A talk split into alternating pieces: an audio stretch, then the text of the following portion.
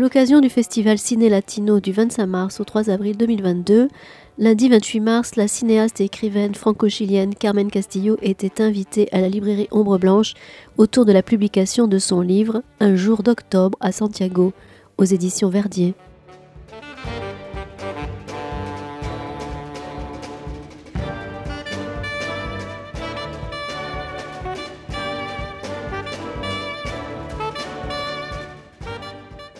C'est un peu par hasard que, euh, Carmen est là, parce que euh, Christian Torel et éditions Verdi avaient décidé de faire, pour la ressortie de son livre, quelque chose à ombre blanche. Et j'ai croisé Christian, il m'a dit, je vais l'inviter pendant les rencontres.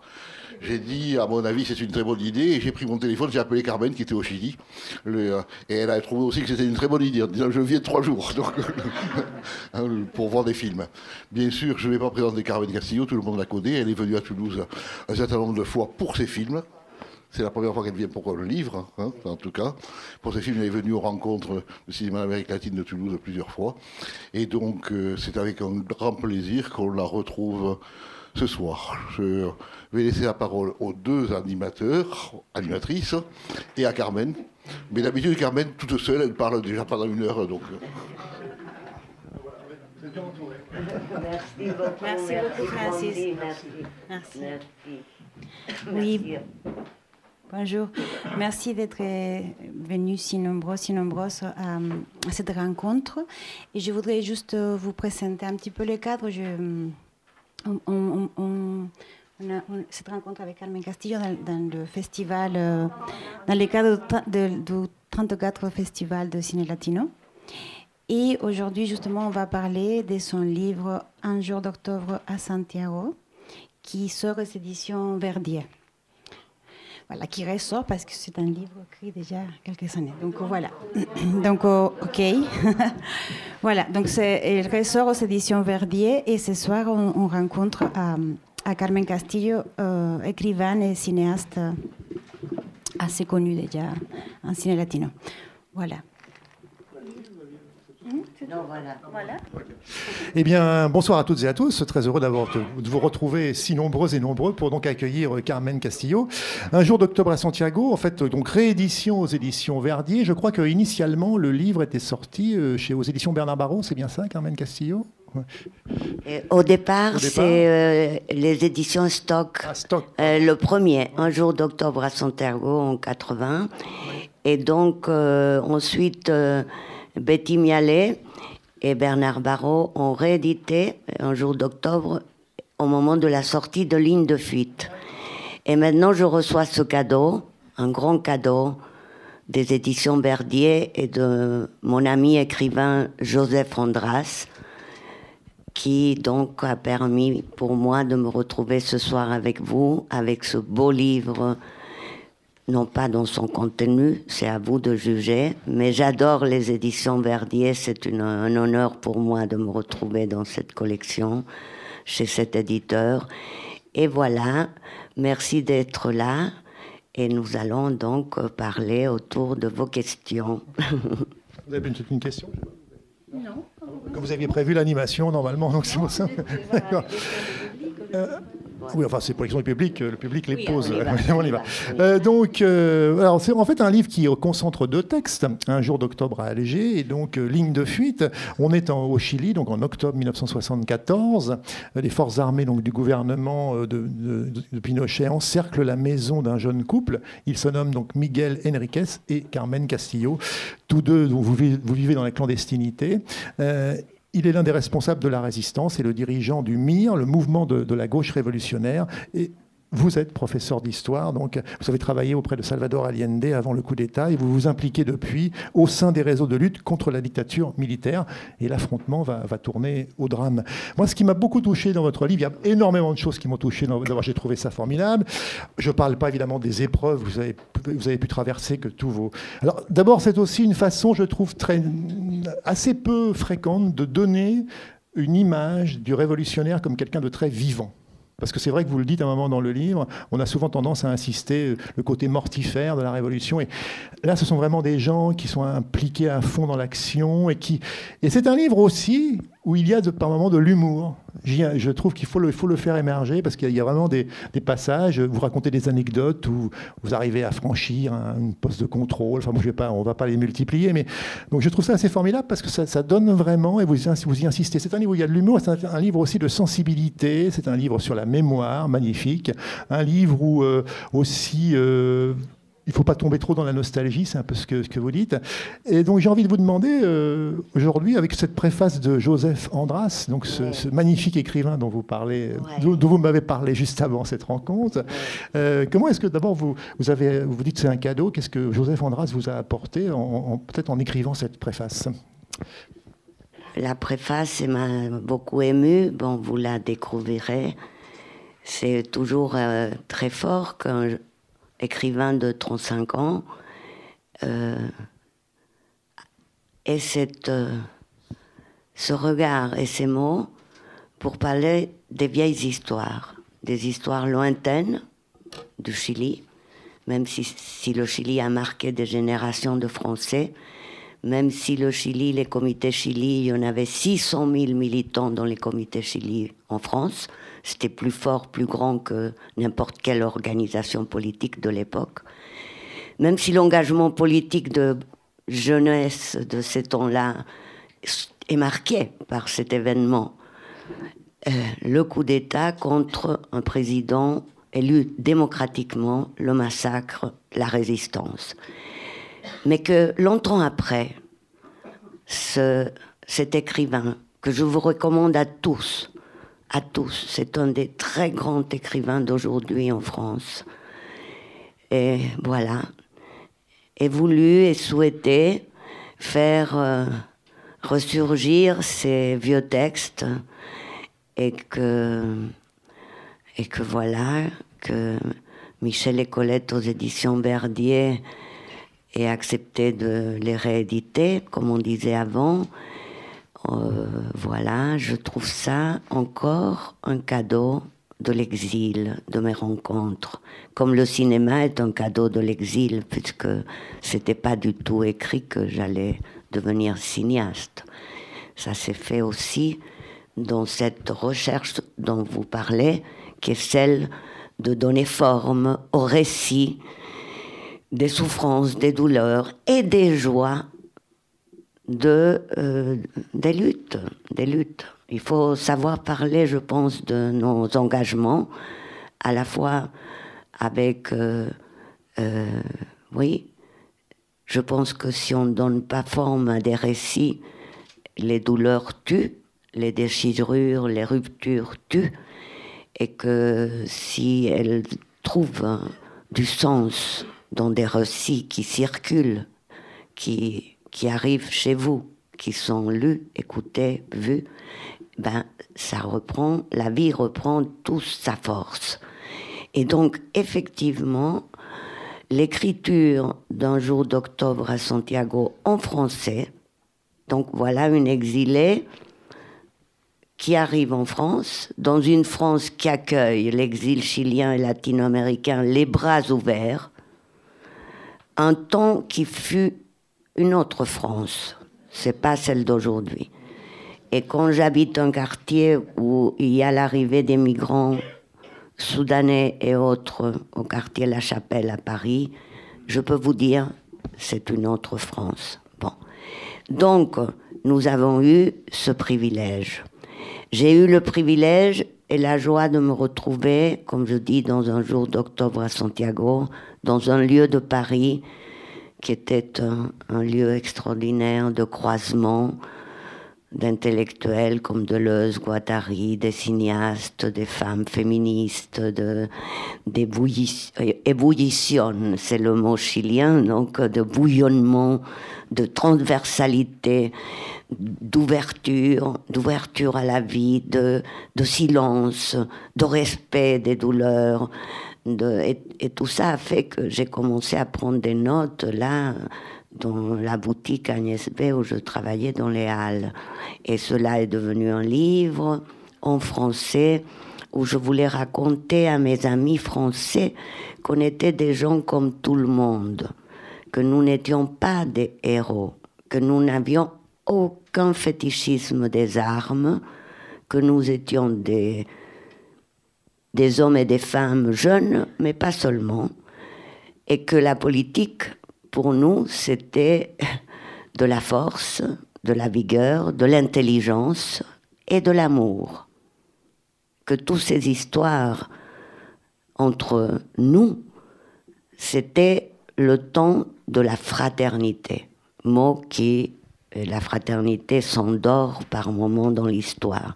Ces temps de fraternité, d'amitié, d'affect ont créé des liens si forts que dans la deuxième partie du livre Un jour d'octobre à Santiago, la maison de torture, eh ben là, les prisonniers, beaucoup d'entre eux morts sous la torture, disparus, se tiennent corps contre corps. Donc c'est des corps, c'est des vies et c'est des gestes tout petits, tout petits, qui font une résistance, qui font une vie. Et voilà, donc euh, c'est donc ainsi que ce récit a pris forme. Et je remercierai toute ma vie tous ceux de mes amis qui jusqu'à aujourd'hui sont ma famille d'élection, de choix, avec qui je vis, avec qui je continue à expérimenter cette chose qui finit jamais, qui meurt avec nous, qui grandit avec nous, qui est l'exil. L'exil, euh, c'est l'interdiction de retour dans le dictionnaire, interdit de retour. Et quand même, une exilée a plusieurs exils au long de sa vie et meurt avec ça. Hein. on en parlera. Vous écrivez au moment de, au tout début du livre, je dois revenir à cette journée la veille du départ, je ne suis pas sûr de pouvoir mais je voudrais l'illuminer, rester là, immobile, pour ne pas secouer les lignes qui se dessinent, d'abord ténues, et puis d'un trait plus foncé. Ne pas bouger, laisser les images, les cadences, les sons venir, transpercer les murs, ici, pour ainsi vous retrouver, mes petites filles, ce soir de la veille du départ. Le livre est dédié à Camila et Javier, les filles qui ont, dû partir avant vous. Euh, et c'est aussi un, livre magnifique sur justement euh, comment euh, retrouver ses enfants. À un moment donné, vous dites dans la deuxième partie du livre qu'il faut laisser le, du temps au temps pour à nouveau se, réapproprier les choses, se réapproprier les lieux, se réapproprier le temps. Je pense que c'est vraiment un, livre là-dessus, sur cette quête du, temps, essayer de, laisser faire le temps et en même temps de pouvoir, euh, avec ce temps, euh, retisser des liens peut-être. Voilà. Je ne sais pas si c'est ça que vous avez voulu. Oui, et, c'est euh, quelque chose qu'on finit jamais de, de recoudre. C'est de la couture. Retisser les liens avec les morts, avec les esprits, pour, euh, pour vivre, tout simplement, avec eux. Je comprenais pas très bien, parce que tout ça, cette, euh, ce livre écrit à la fin des années 70, plus tard, j'ai fait des films où on revient sur tout ça, surtout Rue Santa Fe ou La Flaque Alejandra. Et voilà que me reviennent à chaque fois celle qui a écrit le livre. Ben, c'est une femme qui est moi, mais qui n'est pas moi. Celle qui a réalisé Rue Santa Fe, c'est moi, mais c'est pas moi. Et donc ce dialogue intime, ce retissage des liens, euh, est toujours à refaire à soigner. C'est très délicat. c'est vraiment délicat. Mais si s'il y a des oublis, parce que l'oubli qui nous sauve de, de la mort, et les chocs, euh, ce qu'on appelle les traumatismes, bon, ben, il y a parfois de si forts qu'on doit les enfuir. Mais ces silences euh, sont compliqués parce que ça produit beaucoup de dégâts et de malheurs chez nos enfants autour de nous. Ça, je le comprends seulement maintenant. Donc, c'est cette délicatesse, comme dans le, dans le Kaddish. Dans le Kaddish, cette prière de, l'adieu, ben, il est dit. Il faut retisser les liens pour que euh, pour que le mort soit en nous pour toujours. Et cette compagnie des morts n'est pas nostalgique, n'est pas mortifère, c'est une force. Et ça se retrouve pas seulement au niveau individuel, ça se retrouve aussi dans la politique. Et ça, c'est extraordinaire. Je reviens du Chili. Et vraiment, le combat politique d'aujourd'hui, il était entre Allende et Pinochet. Et les esprits, les spectres étaient partout, étaient partout, dans les chansons réinventées, dans les murs, dans la poésie, dans la figuration, dans, comment dire, c'est un abrazo. C'est-à-dire que tout d'un coup, l'ange de l'histoire de Walter Benjamin devenait l'ange de la barricade. Et tout le monde était convoqué. Les morts, les vivants et, les, et ceux qui vont naître. C'est très. Mais c'est quelque chose qui implique, comme je disais à ce moment-là, les souvenirs ne vieillissent pas, mais il faut beaucoup de silence pour euh, pour pas les, les, brouiller trop. La mémoire est une construction, est une création. Mais il, il m'a été euh, absolument nécessaire d'écrire ce livre. Voilà, en ce temps-là. Et, et voilà. Je parlais des lieux. Alors, il y a notamment un lieu euh, où vous revenez, quand vous revenez euh, au Chili, à Santiago, on est en 1987, je crois, euh, qui est la Maison Bleue de, Santa Fe. il y a quand vous revenez au Chili, vous l'évoquiez au début du livre, c'est un peu la maison, la maison que vous occupiez. Il y a plusieurs maisons, hein, vous déménagez, il y a beaucoup de. par obligation, évidemment, on le comprend très bien, par contrainte. Mais cette Maison Bleue de Santa Fe, qu'incarne-t-elle à vos yeux, Carmen Castillo? Elle incarne, comme je dis, dans Rue Santa Fe, le film donc, euh, qui a été présenté grâce aux rencontres de cinéma d'Amérique latine à Toulouse et, à Cannes, etc. Ce film euh, où, encore une fois, je reviens dans la rue. Et la rue, et la maison est dans cette rue. Ça incarne le, le lieu de la rupture c'est-à-dire le lieu de la mort de la femme libre, amoureuse, mère, militante que j'étais. Voilà, c'est la maison dans laquelle est mort en, combattant, dans un combat, Miguel Enriquez, l'homme que j'aimais. Et j'ai donc été blessée, etc. Donc ces retours sont toujours différents ces retours sont toujours, euh, ben, comment dire, euh, un début euh, de quelque chose, à chaque fois différent, des bifurcations. Quand je reviens dans Ligne de fuite, qui est écrit en 87, pour dire en 88, c'est le premier retour sous Pinochet, je m'approche de loin, mais je ne peux pas rentrer. Je ne peux pas rentrer, je ne peux pas m'arrêter. Il y a la menace, il y a les militaires. Donc c'est presque une visite euh, comme ça, où j'ai besoin de l'apercevoir, mais je ne peux pas plus. Quand j'y vais, euh, je parle des moments où j'en ai, fait quelque chose de, de ces retours. Pour la Flaca Alejandra, c'est en 92.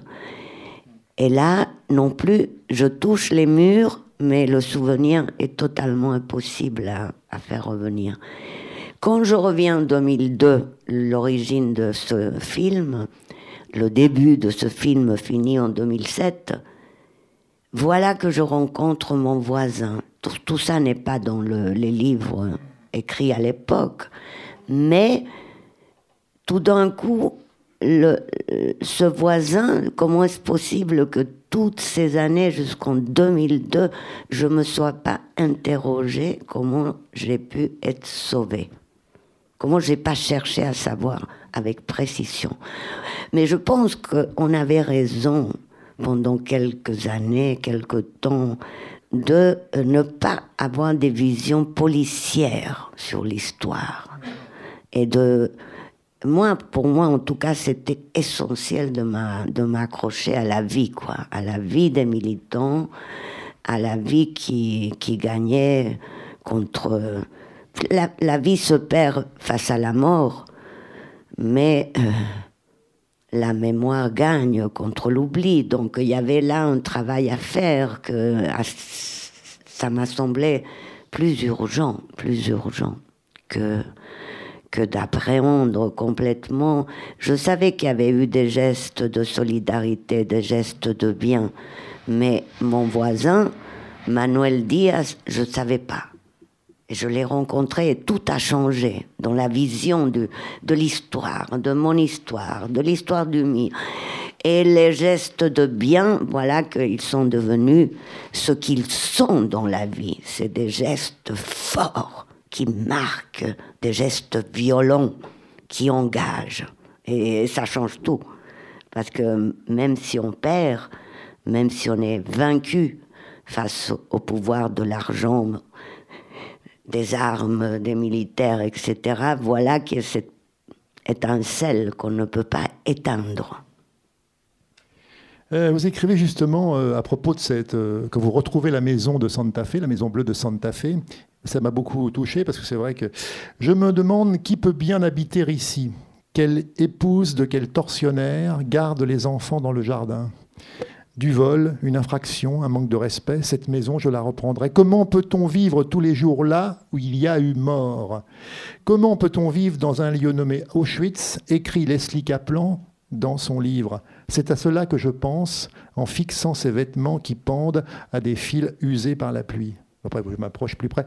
Ça rejoint aussi ce que vous écrivez aussi à un autre moment, où quand finalement, et là c'est vrai que ça peut dépendre en effet des, générations, des, des, personnes qui passent devant un lieu, mais la, maison des tortures est devenue en fait une sorte de bâtiment euh, annexe du ministère de l'Intérieur, enfin du ministère, je crois que c'est ça, enfin un secrétariat politique d'un ministère quelconque.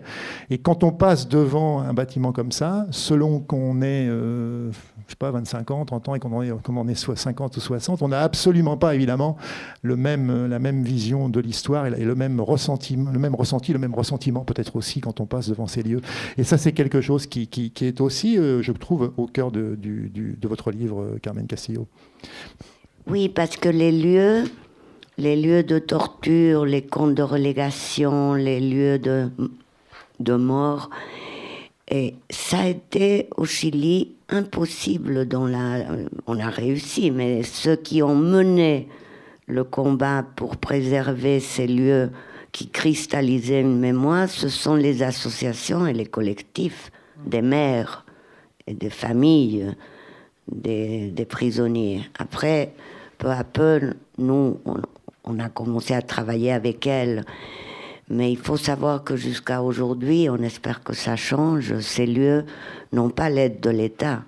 C'est des lieux qui doivent postuler à des fonds et qui, ont, qui subsistent et se maintiennent avec le travail et la rigueur et la passion de préserver euh, une transmission, une transmission de, de ce qui a été commis, des crimes, des assassinats, des crimes, les nommer, euh, puisque ni justice ni vérité, malgré les avancées, je nie pas les avancées, mais quand même, on ne sait pas encore où sont les corps des disparus, donc quand même.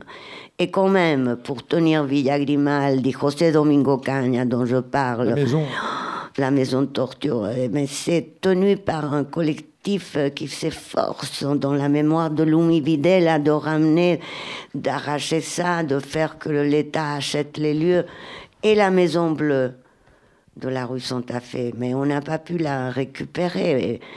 bien sûr, ça a été après, euh, après la mort de Miguel, après qu'on nous a arraché un lieu de ladine, et après ça a été donné à un fasciste ordinaire. Et ce fasciste euh, vivait là, et puis euh, nous n'avons pas pu faire état de, ce que la résistance avait acheté, cette petite maison. Donc elle était à nous, mais les papiers n'étaient pas là, etc., etc. Et au moment de rue Santa Fe, je lâche la maison. Je dis, je fais une inscription sur le trottoir. Je me dis, comme ça, les passants verront cette sculpture dessinée par une amie sculpteur au sol, avec un poème, et puis voilà, Miguel. Et, et c'est tout, quoi. Un jour viendra où d'autres générations peut-être vont récupérer la maison, mais à l'échelle de ma vie, et ce n'était pas peut-être pas ça ce que je devais faire. Et je me suis rendu compte que à ce moment-là, comme me le soufflait José Saramago, qui m'avait aidé aussi économiquement à récupérer cette maison et cet argent qu'il m'avait donné a, servi pour payer les archives que j'utilise dans le film. Et, ben, voilà, il fallait lâcher la maison pour le moment et, et continuer à à travailler, à travailler et à recréer euh, les mémoires. Il n'y en a pas une, il y en a plusieurs, beaucoup, des milliers, des millions. Et donc, euh, humblement, voilà, il fallait faire ça. Mais les lieux de mémoire sont fondamentaux. Et ce travail-là, il faut l'exiger. Non, cette politique, il faut l'exiger à l'État au gouvernement, qui est une mémoire de la lutte de résistance. Je viens d'Espagne, là, de Catalogne. C'est horrible comment ça s'est passé en Espagne. Donc, euh, la transition et la démocratie espagnole, euh, les retards qu'ils ont pris à, à, raconter à trouver les fausses communes, enfin, et au Chili, ils ont voulu copier le modèle de transition de Felipe González au Chili. Et puis, voilà, il fallait tourner la page, oublier. Et c'est tellement bête. C'est une bêtise politique, euh, une bêtise tout court, quoi, tourner la page, oublier.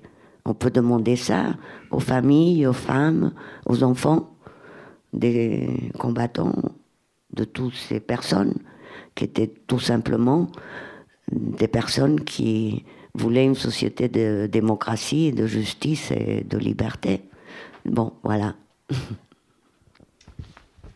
Il y a un certain nombre de, de, femmes très importantes dans le livre que vous, que vous citez, dont vous parlez. Peut-être vous voulez poser une question Oui, vous me prenez des notes oui, à la fin, d'accord. Ok. Bon. Euh, vous parlez beaucoup de, vous parlez notamment de, de, de Louisa, qui est une personnalité très importante. C'est dans son écriture en désordre que je vis enfin Louisa. Elle nous fit écouter les bruits du silence. C'est elle qui nous montra la première qu'on peut être autre que ce que l'on paraît. Elle qui nous révéla qu'on peut être faible malgré nos masques. C'est elle qui nous a appris l'importance de l'amour et de la transparence dans la clandestinité. Louisa nous disait Servez-vous du courage aussi pour affronter la vie quotidienne. Ne laissez rien se glisser entre vous, entre nous. La pourriture surgit sans qu'on s'en aperçoive. Ce soir-là, j'ai rencontré Louisa, je l'ai aimée. Et vous avez continué à l'aimer euh, ensuite. Oui, elle est morte sous la torture. Louisa, euh, c'est Lumi Videl. Hein. Le livre, je l'écris en pleine lutte, non? Donc c'est la résistance est active. Et euh, bien sûr, le manuscrit, je l'avais fait lire à la direction de la résistance pour qu'il n'y ait pas des choses qui puissent mettre en péril les militants. Et euh, c'est. Euh, il a été écrit comme ça, il doit rester comme ça. Donc lui, ça, c'est encore une femme, Lumi Videla. Son corps a été lancé par le mur de l'ambassade d'Italie pour faire passer sa mort comme une, histoire de fête des exilés, des réfugiés, de, bon, des choses atroces. Et voilà, c'est son fils qui continue ce combat dans les lieux, dans les maisons. Mais euh, effectivement, quand j'ai écrit un jour d'octobre ces années-là, on courait le péril dans l'exil de tomber dans la logique que j'appelle des tortionnaires, le culte à la mort et au sacrifice. Et comme on n'était pas du tout là, comme on disait il y a un moment, nous, les militants du MIR et toute cette jeunesse n'étaient pas dans le culte à la mort ni au sacrifice. On était des militants, on faisait des sacrifices, mais on, s'amusait beaucoup. on s'amusait beaucoup et on avait des vies comme tout le monde, je répète. Donc, quand, il y avait les masques, les masques de dureté, euh, chez nous, les femmes militantes, euh, ou, les garçons bien sûr, mais euh, c'était rare. Mais ça donnait une, une, image, comme la flaque Alejandra, une image de dureté qui commençait déjà à, ne pas parler de ce qu'on disait avant, non de, de, ce était ces liens d'affect et d'amour et, et, ce quotidien.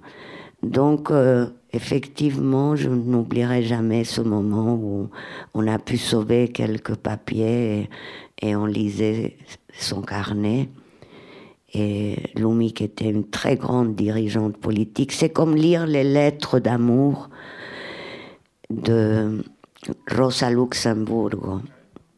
C'est pareil, non? On a l'image de Rosa et on peut avoir ses lettres, ses dessins comment elle décrit l'oiseau, les oiseaux. Enfin, c'est très important savoir qu'on était des femmes comme toutes les femmes, quoi. Bon, et que le courage du quotidien était fondamental pour, pour tout, et que ça se joue autrement que comme on dit. ouais. Oui, bah, vous, vous, évoquiez justement, euh, vous viviez comme tout le monde l'humour. J'en ai parlé au début de l'humour et j'aime beaucoup ce passage où en fait euh, la catita, donc euh, c'est-à-dire vous, vous en, fait vous, vous, avez trouvé une nouvelle maison et vous, vous voulez emmener donc Miguel voir cette maison dès le lendemain. Alors, elle voulut emmener Miguel la voir dès le lendemain. Cela faisait si longtemps qu'il ne s'était promené en voiture. Il aimait conduire, lui, mais il avait dû y renoncer. La sécurité l'exigeait. Ce jour-là, pour la première fois, il parcourait seul la ville. Je me souviens de ce matin-là, on roule vite, on prend le meilleur itinéraire jusqu'à la ferme, on remonte la grande artère de Macoul, à la sortie d'une courbe, on débouche sur un barrage militaire. Il n'y a pas une ruelle, pas un croisement en vue, la file de voitures s'élargit, impossible de faire demi-tour, il ne leur reste qu'à continuer. Sans prononcer un mot, pendant que la voiture accélère, plus qu'elle ne ralentit et qu'il sorte les armes des sacoches, le regard déterminé, figé vers l'avant, le sourire aux lèvres. Elle fait un chaleureux salut au gardien de la paix et de l'ordre, au sauveur de la patrie. Il lève sa main gauche. Bravo les gars L'officier les regarde avec étonnement, semble hésiter, mais n'en a pas le temps, et d'un geste de la main leur fait signe de poursuivre. On ne va pas déranger un gentil couple bourgeois, ami des soldats. On éclate de rire, on s'embrasse en vitesse. Une fois de plus, ce synchronisme immédiat, même réaction, même sang-froid, même humour. Les armes reposent tranquilles entre eux. C'est aussi les capacités, bien évidemment, à, réagir au moment et puis à s'adapter à la situation. Mais enfin, cet, humour, il, va, il, revient, je trouve, à, plusieurs reprises dans, le livre. voilà, j'aime beaucoup y insister. Oh, c'est gentil de me dire ça. J'admire tellement l'humour et je pense que je n'ai absolument pas le don de le transmettre. Oh, je suis très heureuse de ce compliment. J'en suis heureux aussi. Vraiment. Vraiment. Il y avait tellement d'humour tout le temps. Et Miguel et, mes amis, enfin, on, riait de nous-mêmes, quoi. Il y avait. Euh, euh, aucune. Euh, on se prenait pas au sérieux. Ça aussi, c'est important dans le courage. Hein. C'était. voilà toujours cette euh, distance, cette capacité à, appréhender euh, justement de, euh, de la, à étudier, à, travailler, à étudier, à étudier le réel hein, tel qu'il était, pas se l'inventer avec des dogmes, non, comme on l'était les rapports de force, à lire, à lire de tout de tout, de la poésie, de la littérature, des livres de sociologie, de l'histoire énormément, et à inventer alors comment travailler politiquement, avancer. Donc euh, effectivement, euh, les éclats de rire euh, sont, faisaient partie de nous parce que lui, il avait énormément d'humour Ma mère aussi. Mais moi, je manque, euh, j'ai pas les, les, réponses. Hein, oui, vous. Oui, euh, je suis chilienne. Et euh, quand. parce que Non, il faut que tu le mettes bien là. Oui, oui. Ok. Donc, je disais que je suis chilienne et que hum, la vie est très généreuse parce que quand euh, j'ai lu les livres, j'avais 20 euh, ans. Et euh, à moi, les livres tombaient dans mes mains, prêtés de quelqu'un qui l'avait prêté à quelqu'un qui l'avait prêté. Et ça nous inspirait beaucoup à l'époque. on était au début de, de la transition il y avait le mouvement zapatiste qui, avec toute la force. Et euh, c'était un livre que vraiment nous inspirait dans notre démarche universitaire, mhm. mais vraiment. Et je n'ai pas imaginé qu'un jour euh, j'allais être assise euh, ici. Et donc ma question c'est, aujourd'hui, dans le contexte chilien actuel, comment tu penses que ce livre peut inspirer aujourd'hui euh, les jeunes là-bas? Et merci de, cette lecture de, la jeunesse. Le livre, il faut le dire, parce que c'est important dans, dans, le travail d'écriture et récréation de la mémoire. Le livre n'a pas été accepté au début il était euh, subjectif et, les militants euh, disaient pas je, disaient nous. Il touchait une histoire collective.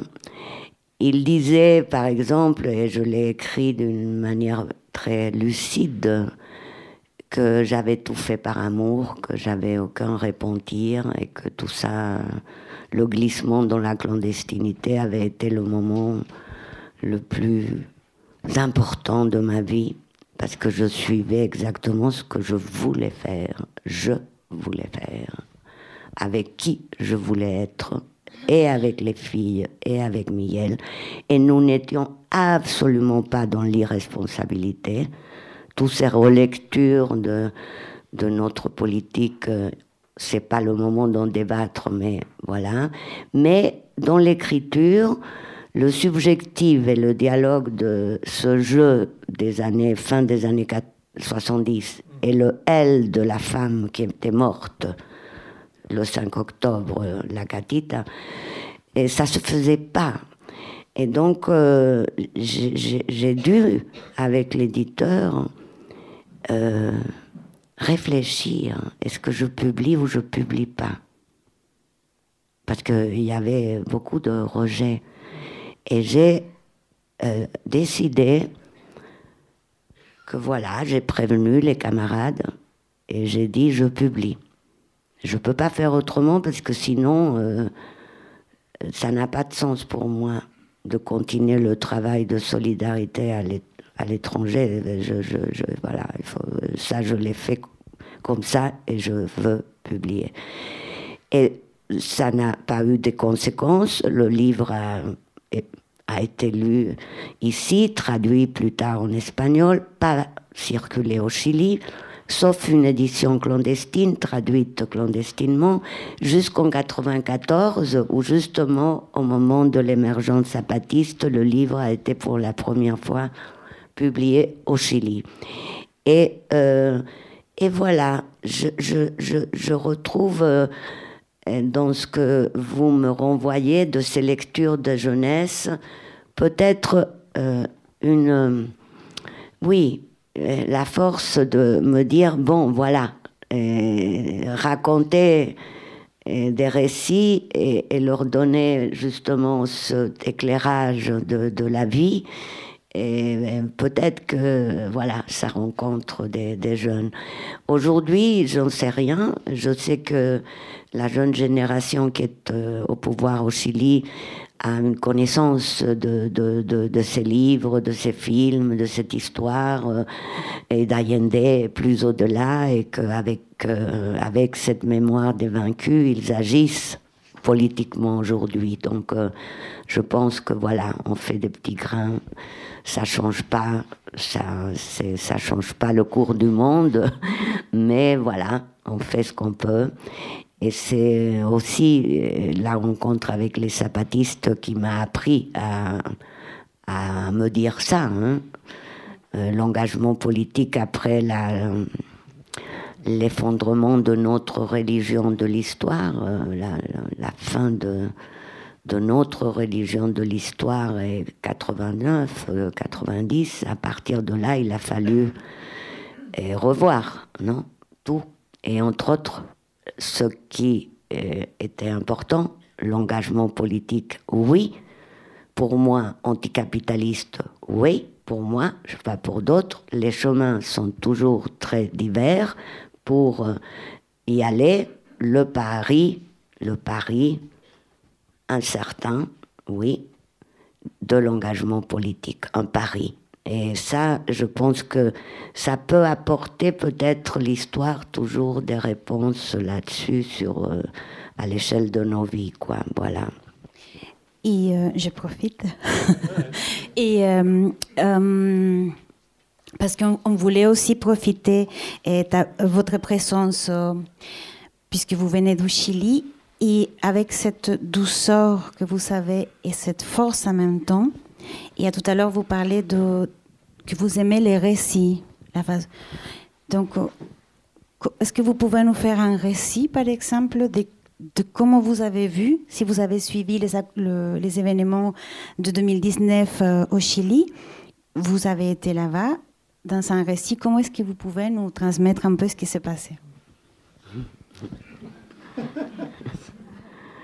euh, Très brièvement, je, pense que j'ai appris à faire la distinction et à valoriser, à lui donner toute la valeur au soulèvement.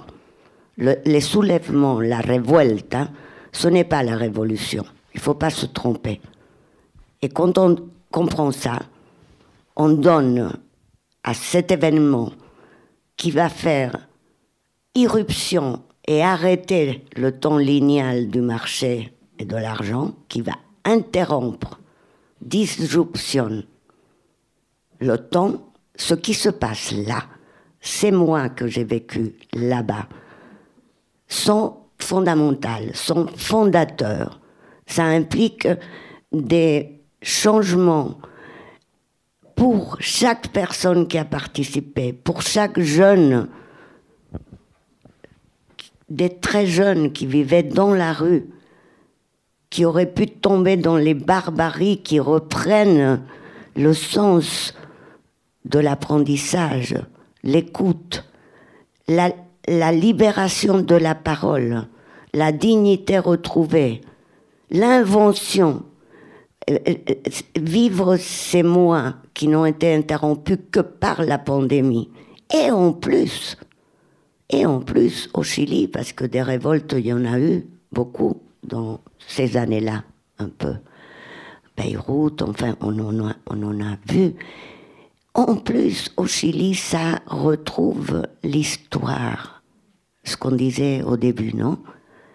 Et il y a une ligne politique qui se dessine, le changement de constitution. Bon, mais alors tout ça me fait dire que nous avons gagné, n'importe ce qui va arriver. Ce qui est arrivé est déjà une transformation est déjà autre chose, sans faire du romantisme, sans euh, dire que tout ça c'est voilà la victoire finale. Non, il n'y a pas de victoire finale, il n'y a pas de société très dessinée. On veut simplement que cette société cruelle, la plus cruelle, je disais toujours avant que ça arrive, on ne sait pas à quel point le Chili est une société cruelle pour la vie des gens cette société, Raoul Ruiz le répétait beaucoup, où, l'amitié n'existait pas, où la solidarité n'existait pas, où c'était que l'argent, que l'individu, pas d'éducation gratuite publique, pas de santé, pas de retraite, enfin, quelle horreur de société, des inégalités, les ghettos des riches qui savent absolument pas comment vivent les gens. Enfin, cruel, quoi, cruel. Pas seulement oppression, mais cruauté. Et voilà que ça arrive. Donc pour moi, pour ma génération, quel, encore, encore un cadeau de l'histoire. Comment nous avons vécu ça? Nous avons vécu ça, nous avons vécu la présence physique de nos morts. Nous avons vécu ce que ça impliquait, la musique, les arts, les, romans. enfin, au Chili, il y a une créativité au niveau de, des écrivains je cite des femmes parce qu'elles sont extraordinaires, qui ont entre 44 et 50 ans, qui sont traduites d'ailleurs en France, et qui a une créativité au cinéma, il y a une créativité dans, dans l'animation, et c'est des jeunes, et ces jeunes révisitent notre histoire, et, et la donnent à voir, à sentir par tous ces moyens, et puis tout cela était là.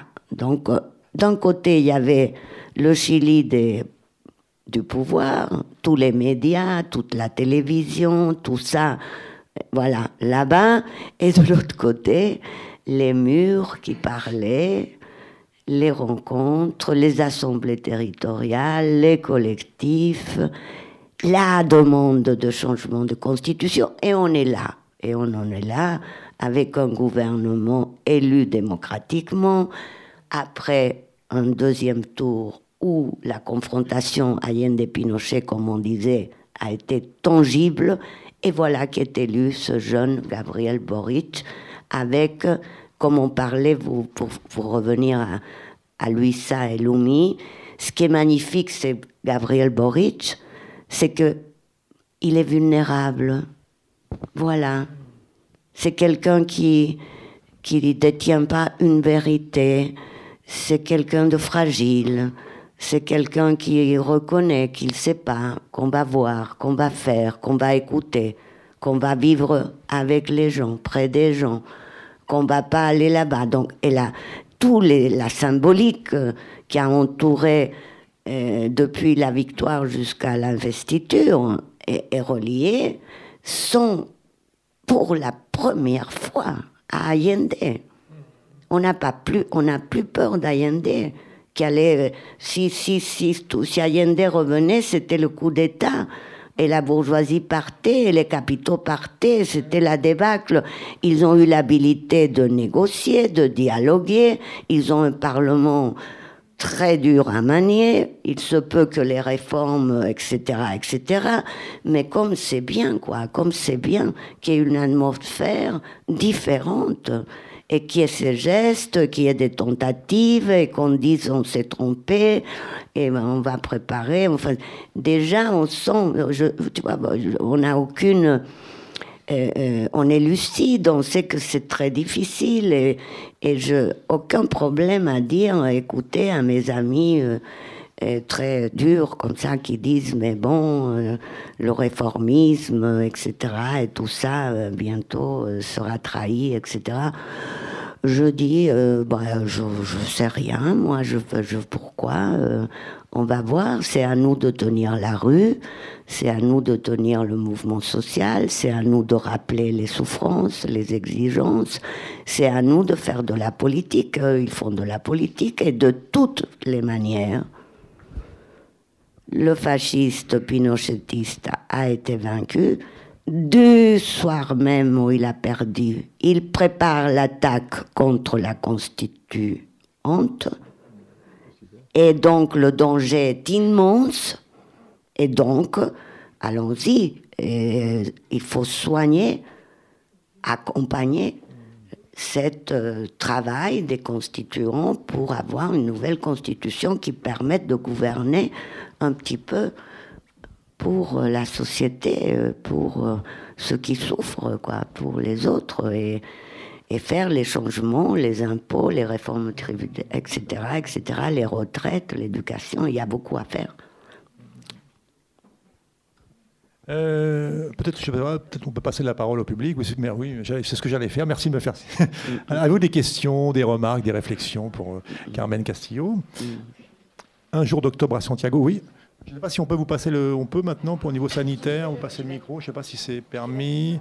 On peut, Hélène Oui. Bon, bah, je peux essayer de parler plus fort si vous voulez. Non, non, c'est bon. Non, non, bah, le micro, c'est bon. On a le droit. oui, ma question est relative à l'histoire. C'est quand il y a un coup d'État, je pense l'Espagne, je pense le Chili, la classe qui prend le pouvoir réécrit l'histoire. Comment vous rétablissez la mémoire dans ce cas-là et vous arrivez à faire des changements ensuite ben c'est, la, mémoire est en dispute. Donc tant qu'il y a les, vainqueurs qui sont au pouvoir, même s'ils sont pas euh, les militaires et les personnages, euh, quoique les civils qui ont provoqué le coup d'État, ils sont encore vivants. Hein. les, jeunesses qui accompagnaient Pinochet, qui étaient ambassadeurs, qui, étaient, euh, qui travaillaient avec lui, sont vivants. Et sont des riches. Et ils déclaraient, au moment de la révolte, ils déclaraient ne pas savoir comment vivaient les gens. ils le reconnaissaient au moment de la pandémie. Ah bon, les gens vivent comme ça, disait le ministre. Tout ça, c'est des pinochetistes. Donc, la mémoire est toujours en dispute. Elle n'est jamais fermée. Elle n'est jamais figée. Et c'est pour ça que ce combat, que les cinéastes ont fait, que Patricio Guzman a fait, que ça a été fait de toutes les manières possibles pour que soit entendue la mémoire des vaincus, non pas de manière nostalgique, comme vous disiez, mais pour que l'énergie des luttes du passé, les promesses non accomplies, entre, accompagnent les luttes d'aujourd'hui. Et, et ça s'est passé toujours comme ça. Enzo Traverso parle de la mélancolie de gauche, de la force toujours. Et Walter Benjamin, n'en parlons pas, qui a revisité la vision marxiste de l'histoire. La mémoire des vaincus, est énergie du futur, du présent et donc du futur. Mais c'est un combat acharné.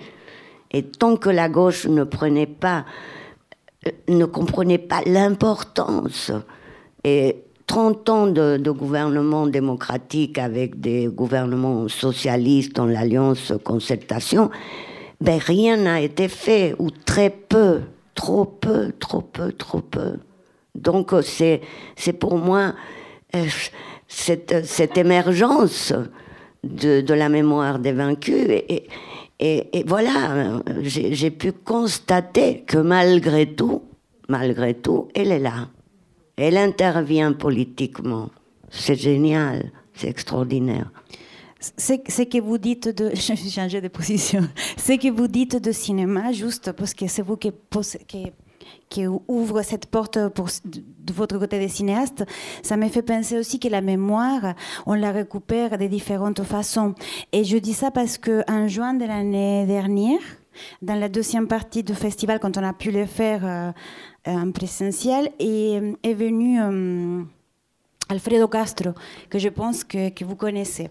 Et elle disait une phrase qui m'a vachement touchée, qui m'a laissé en train de réfléchir à cette construction, justement, au, cette récupération de la mémoire. Il disait Le cinéma du Chili, au moins 20 dernières années, c'est un cinéma qui parle fondamentalement de l'impunité.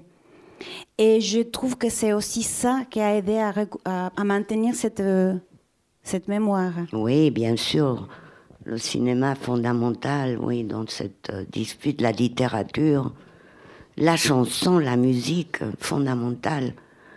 Ouf.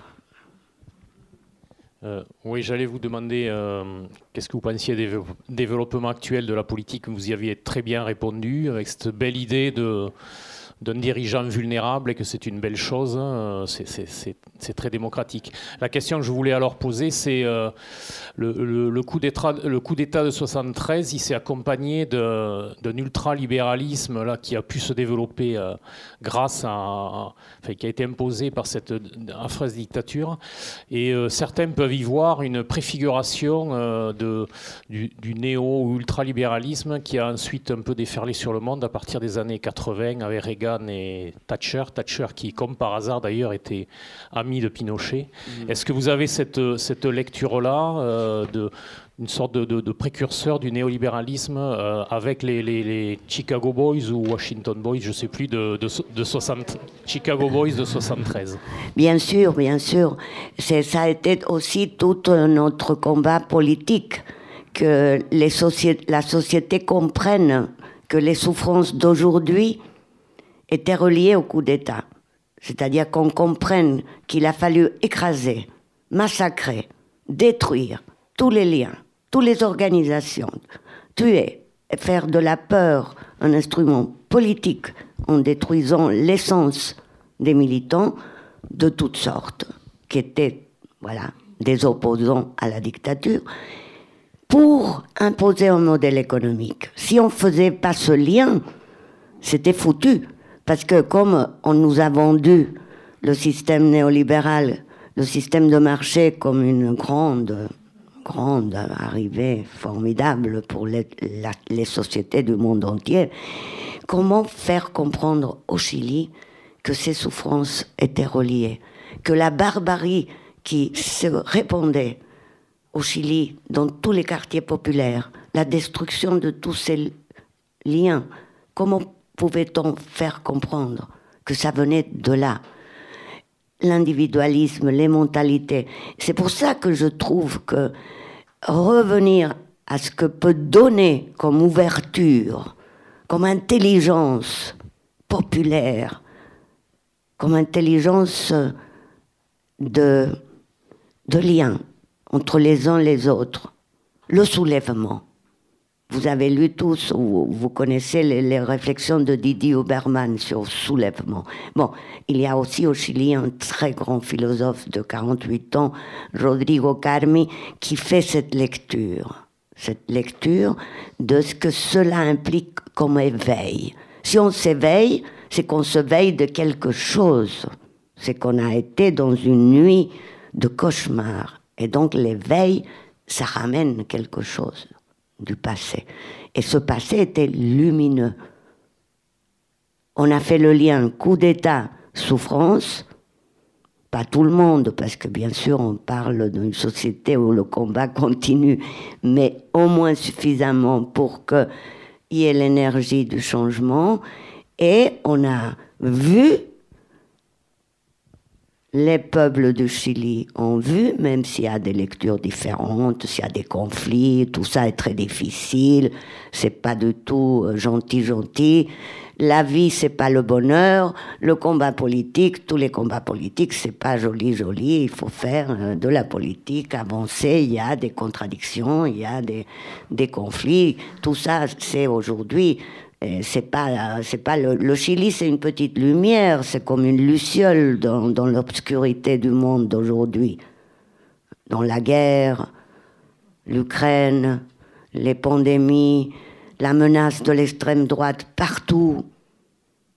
Bon, c'est pas, il y a une petite lumière là, mais elle est, elle est fragile.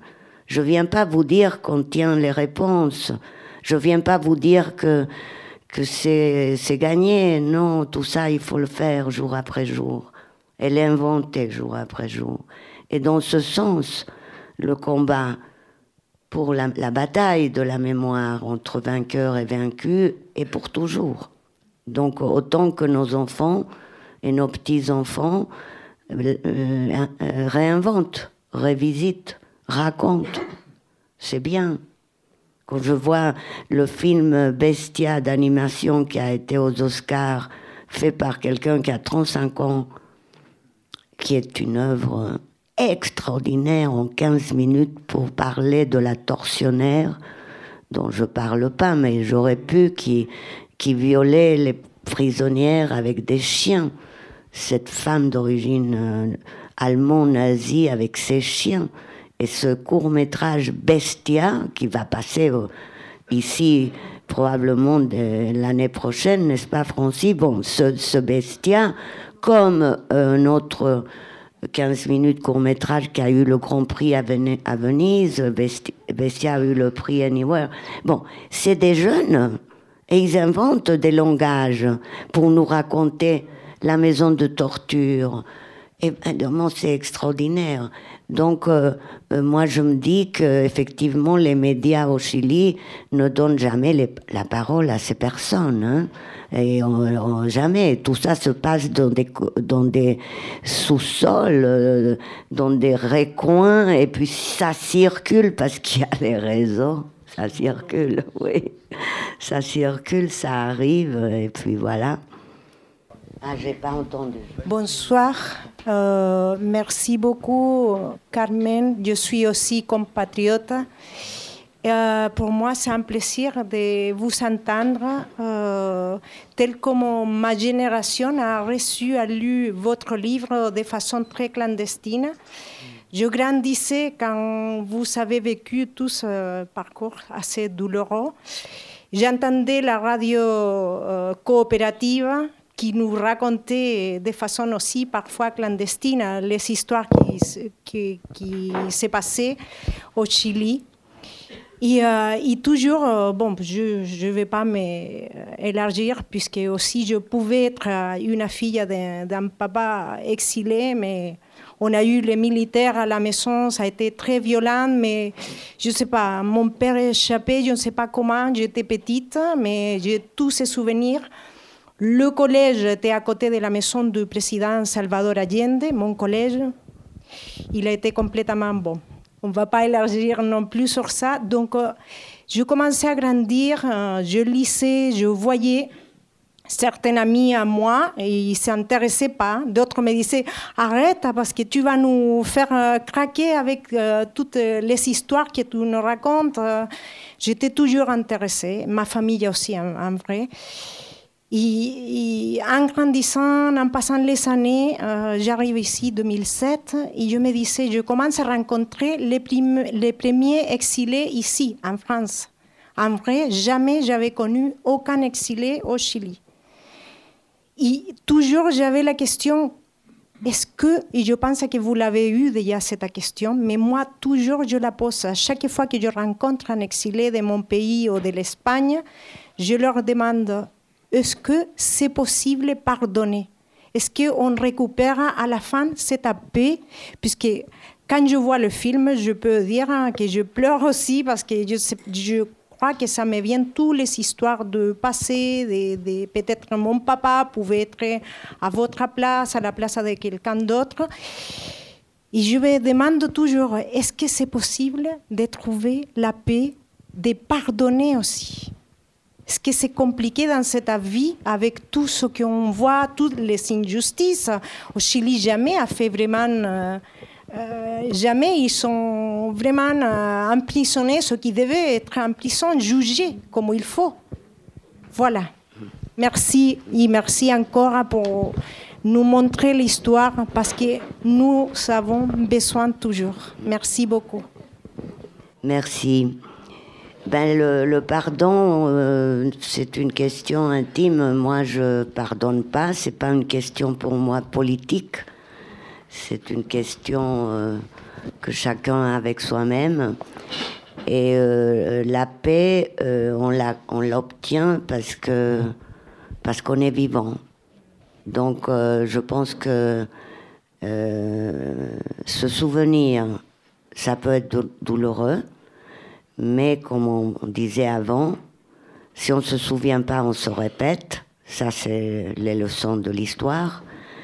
C'est très grave politiquement donc. Et c'est ce non-savoir, ce non-se souvenir et ce risque de répétition, vous l'avez ici en France avec l'extrême droite, enfin on l'a tout le temps partout dans tous les pays. Donc il faut se souvenir. Et puis, euh, ben voilà, il y a les, criminels, il y a les assassinats. Donc moi, je n'ai aucun problème de dire euh, euh, il faut la justice, il faut la vérité. C'est ça qui peut un peu nous consoler. Il n'y a pas de consolation possible, mais je ne suis pas du tout angoissée. Et si je dors pas, c'est par des douleurs et des problèmes qui concernent ma responsabilité. Mais euh, voilà, je pense que ça ne...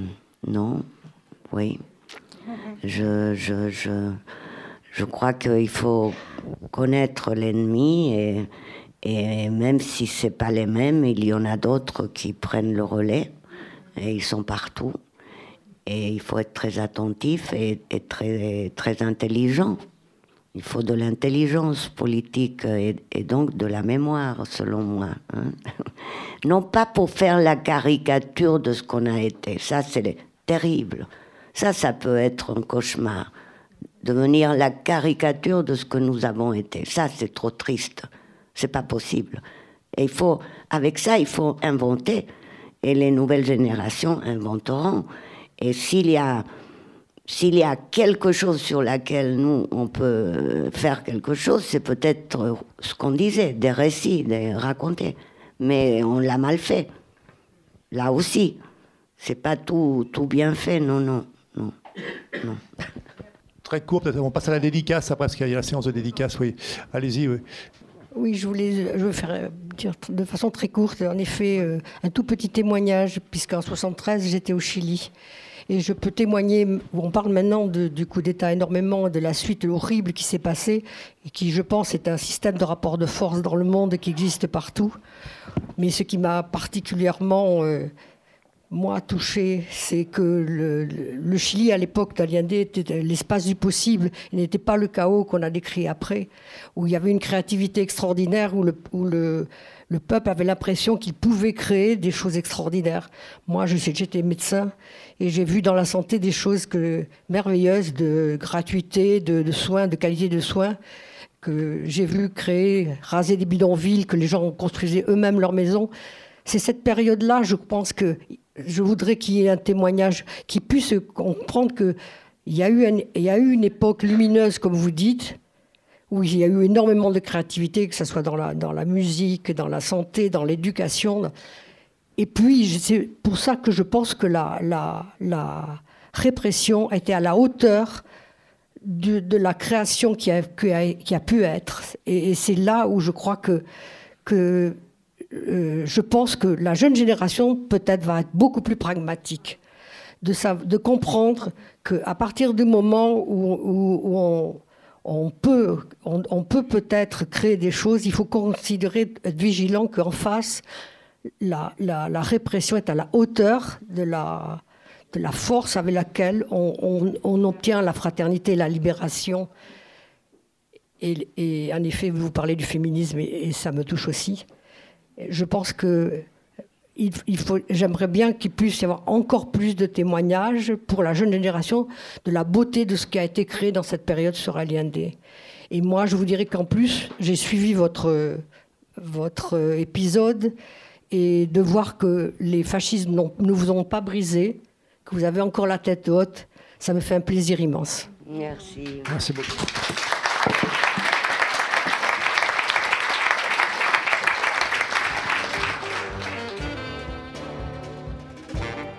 Il s'agissait d'une rencontre avec l'écrivaine et réalisatrice Carmen Castillo, invitée à la librairie Ombre Blanche le 28 mars 2022 dans le cadre de la 34e édition du festival Ciné Latino et de la publication de son ouvrage Un jour d'octobre à Santiago, chez Verdier.